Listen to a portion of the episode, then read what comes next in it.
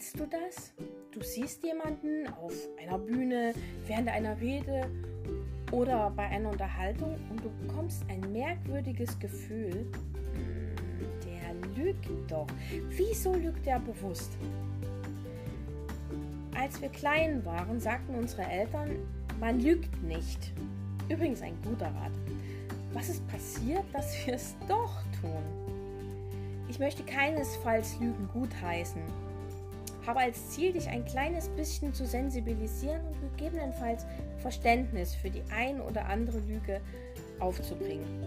Danke, dass du neugierig bist. Ich wünsche dir viel Spaß beim Hören.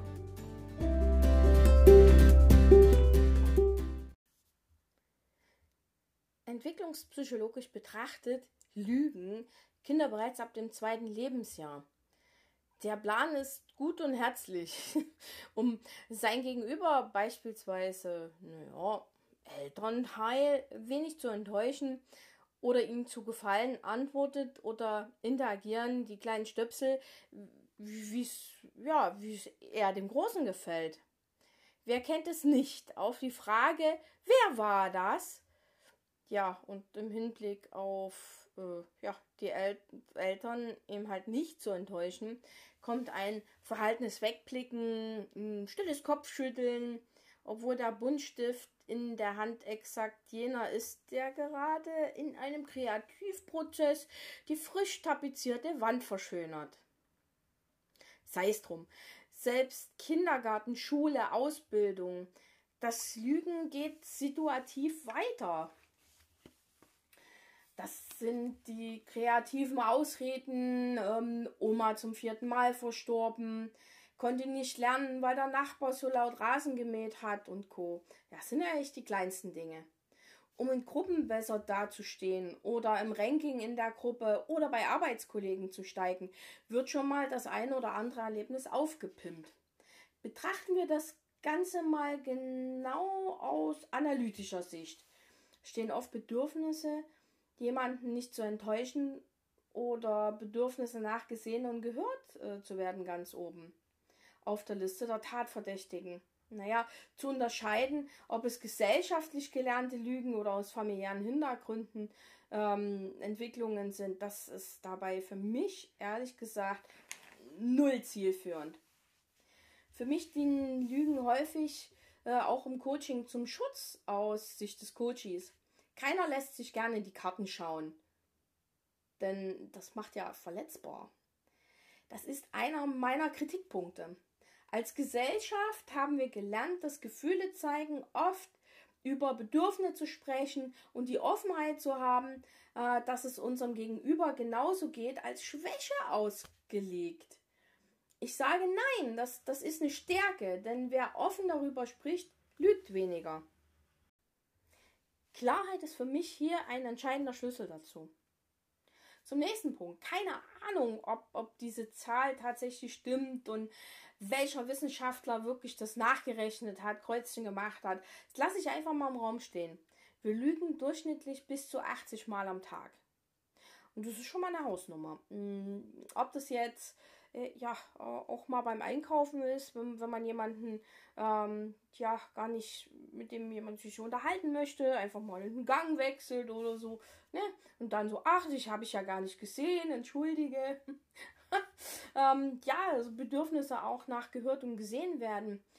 Steigerung des eigenen Selbstwertgefühls, naja, Schutz ne, Schutz sich, sich selbst oder vor sich selbst kann auch ein Thema sein. Und sicherlich, es sind, naja, auch das eine oder andere Paar dazwischen, um unangenehme Situationen zu vermeiden. Für sich oder den Gesprächspartner. Es gibt auch Floskeln, ähm, die uns manchmal in, ja, in die Enge drängen und die wir eigentlich gar nicht selbst wollten. Die wundervolle Frage zum Beispiel, hey, wie geht's dir? Ich sage, stelle diese Frage nicht, wenn du die Antwort nicht verträgst ein schön dich zu sehen könnte vieles vereinfachen, weil allein dieses schön dich zu sehen kommt ja mehr von, von dir selbst. Naja, gut, jetzt musst du dich natürlich auch freuen, denjenigen zu sehen, weil ansonsten wäre es ja echt eine Lüge. Es, ja, es, es gibt ja auch ähm, Kulturen und, und Kreise, da ist die Frage, wie geht's dir, eher obligatorisch. Also so einem Hallo hm, so, so entgegengesetzt oder da, danach geschoben. Ja, und dann ist ganz einfach die Antwort, mir geht's gut und dir. Das ist halt, halt mehr eine Floskel, ne? Aber was spricht dagegen, hier auch mal zu sagen, ich freue mich, dich zu sehen. Mir geht es gesundheitlich nicht so gut. Ich habe starke Kopfschmerzen. Äh, freue mich allerdings auf diesen Termin und es ist okay für dich, wenn wir uns heute aufs Wesentliche beschränken. Was spricht dagegen? Oder vielen Dank für deine Frage. Ich habe privatbedingt meine Gedanken gerade woanders. Gesundheitlich geht es mir gut. Ich habe mich sehr auf unseren Termin gefreut und bin schon ganz gespannt, was du äh, Neues zu berichten hast. Das schafft auf jeden Fall Klarheit. Wichtig hierbei stets mit einer Lösung herauszugehen. Probier es mal aus. Vom Üben ist die Sonne auch noch nicht vom Himmel gefallen. Also los jetzt. Einen anderen Bereich des Lügens möchte ich nun genauer beleuchten. Komplimente und Verlegenheitslügen. Was ist so schlimm daran, jemandem ein Kompliment zu geben? Also, ich finde rein gar nichts. Nur bitte bleib authentisch. Wenn ein Kompliment oder ein Lob nur so dahin gerotzt ist, verliert es einfach an Magie. Und da ist der Spagat zwischen dem einfach nur so anlügen, damit sich jemand vermeintlich wohlfühlt, und dem echten von Herzen gemeinten Kompliment echt spannend. Ich bin ganz ehrlich ähm, gesagt mm, mit dem Thema nicht so ganz warm. Denn jedes Kompliment ist für mich ein Geschenk, welches ich gerne gebe. Und ja, wenn es nicht von Herzen kommt, dann ist es echt eine Lüge. Und wenn es nicht authentisch ist, dann ist es auch eine Lüge. Ups, jetzt habe ich mich bei erwischt. Das war gelogen. Als Coach komme ich natürlich auch in Situationen, in denen es zwei Wahrheiten gibt. Nämlich die rohe, zerstörende und die lösungsorientierte. Du siehst es auch für mich nicht einfach. Spannend auch die kleinen Lügen, na zum Beispiel die bei Freunden. Oh, steht mir das? Äh, ähm, ja. Hey, und Hand aufs Herz. Wozu sind denn Freunde da, wenn nicht für sowas? Um genau dann zu sagen, ui, also nee, ehrlich, du siehst da echt unvorteilhaft drin aus. Ja, es ist auch meistens so, mh, mm, ja, vom Ansatz her, ja, mal Hand aufs Herz. Ähm, wenn du ein direktes Feedback haben willst, hol dir das am wenigsten aus dem Freundes- und Familienkreis. Weil dort eher ähm, die Idee ist, naja, also ich möchte dich ja nicht verletzen und deshalb werde ich unbewusst dir gar kein direktes und ehrliches Feedback geben. Ist keine Böswilligkeit, ist halt menschlich. Ich mache noch einen kleinen Schwenk auf notorische Lügner oder Berufslügner. Die sind auch für mich oder Profiler schwer zu entlarven. Was ist hier der Unterschied? Nun, wer lügt, hat unweigerlich Reaktionen. Ah, das sind äh, Blicke. Hm, zum Beispiel wird da ausgewichen. Also man, man, man, ähm, man möchte gern woanders hinschauen, um denjenigen weniger tief in die Augen zu schauen. Kann sein. Oder Blick schweift umher. Ja, die Augenpartien sind sehr spannend. Vielleicht Änderung der Atmung, Schwitzen, erhöhte Durchblutung, ja, zum Beispiel in Körperteilen wie der Nase. Naja, und das geschulte Auge kann auf diese Reaktion des Körpers eben reagieren und kann dann die Ableitungen zu treffen. Lügen macht Stress. Und ja, und großen Lügen verraten uns eben, ob Mimik, Gestik oder biochemische Prozesse, ist mir erstmal egal, ob da jetzt hier gelogen wird. Ja, du kennst sicherlich da auch gute Profiler-Serien. Da ist ja das Internet auch voll und, und die, die TV-Serien und Filme, was es da alles gibt, ähm, in denen auch Menschen auf Lügendetektoren plädieren, um ihre Unschuld bewe zu beweisen und Co.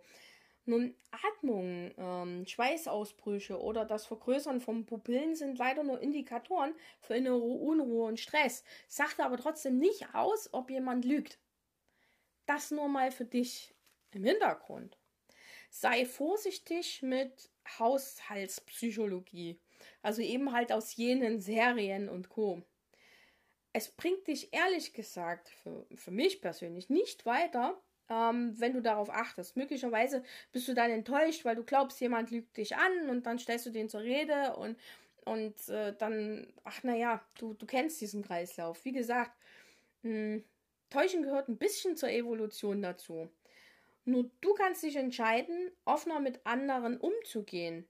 Nur erwarte bitte nie es automatisch auch von deiner Umgebung.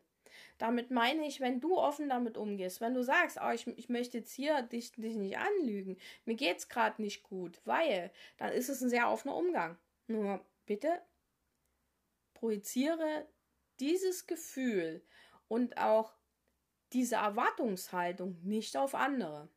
Nur du kannst dich ändern, die anderen nicht. Zurückkommt auf notorische Lügner oder Berufslügner, wie ich sie so nett nenne. Wenn du lange genug eine Information ähm, tja, dir durchliest oder sie einübst, glaubst du sie irgendwann mal. Sie wird zur Realität. Oft sind notorische Lügner vollkommen überrascht, wenn man ihre Lügen widerlegt. Denn für sie sind sie ja wahr. Und das ist die Krux dran. Daher kaum eine körperliche Reaktion messbar. Weil wenn ich etwas für Realität halte, warum soll ich in Stress geraten? Wenn du lange genug eine Information hörst, wird sie irgendwann für dich mal wahr. Glaubst du nicht? Kleines Experiment. Bist du soweit? Okay. Wusstest du, dass du durchschnittlich acht Spinnen in deinem Leben verschluckst, während du schläfst? Ach, zugegeben, die Vorstellung ist nicht gerade nett. Dennoch ist dieser Fakt eine Lüge. Eine Journalistin hatte dies vor Jahren mal geteilt, um zu recherchieren, wie lange braucht eine Nachricht, um durch die Welt zu kommen. Jahre später, da wir dies ja schon ein paar Mal gehört haben, glauben wir, dass dies nun wahr ist und sie wird zukünftig als Fakt ähm, durch, durch die Welt getragen. Tja, so schnell kann man sich täuschen lassen. Naja, Thema Fakten und so. Ein Politiker hat mal gesagt, zur Not muss man eben lügen. Ob nun Politiker ein, eine höhere Tendenz zum Lügen haben als andere Berufsgruppen, das überlasse ich gerne komplett deiner Fantasie. Am Ende kannst du dich jeden Tag für dich entscheiden.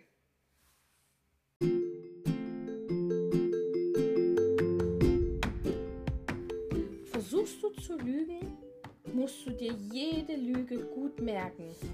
Denn es könnte irgendwann mal jemand genauer nachfragen. Und das über Jahre. Tja, und auf einer Lüge aufgebaut, bedarf es immer Folgelügen dazu, um das Konstrukt am Laufen zu halten. Und das ist massive mentale Arbeit. Oder gehst du klar und offen damit um? Nicht, dass du lügst, sondern dass du zukünftig eine offenere Kommunikationsform wählst und auch klar und direkt mit Leuten sprichst. Wie entscheidest du dich? Jeden Tag neu. Wie entscheidest du dich?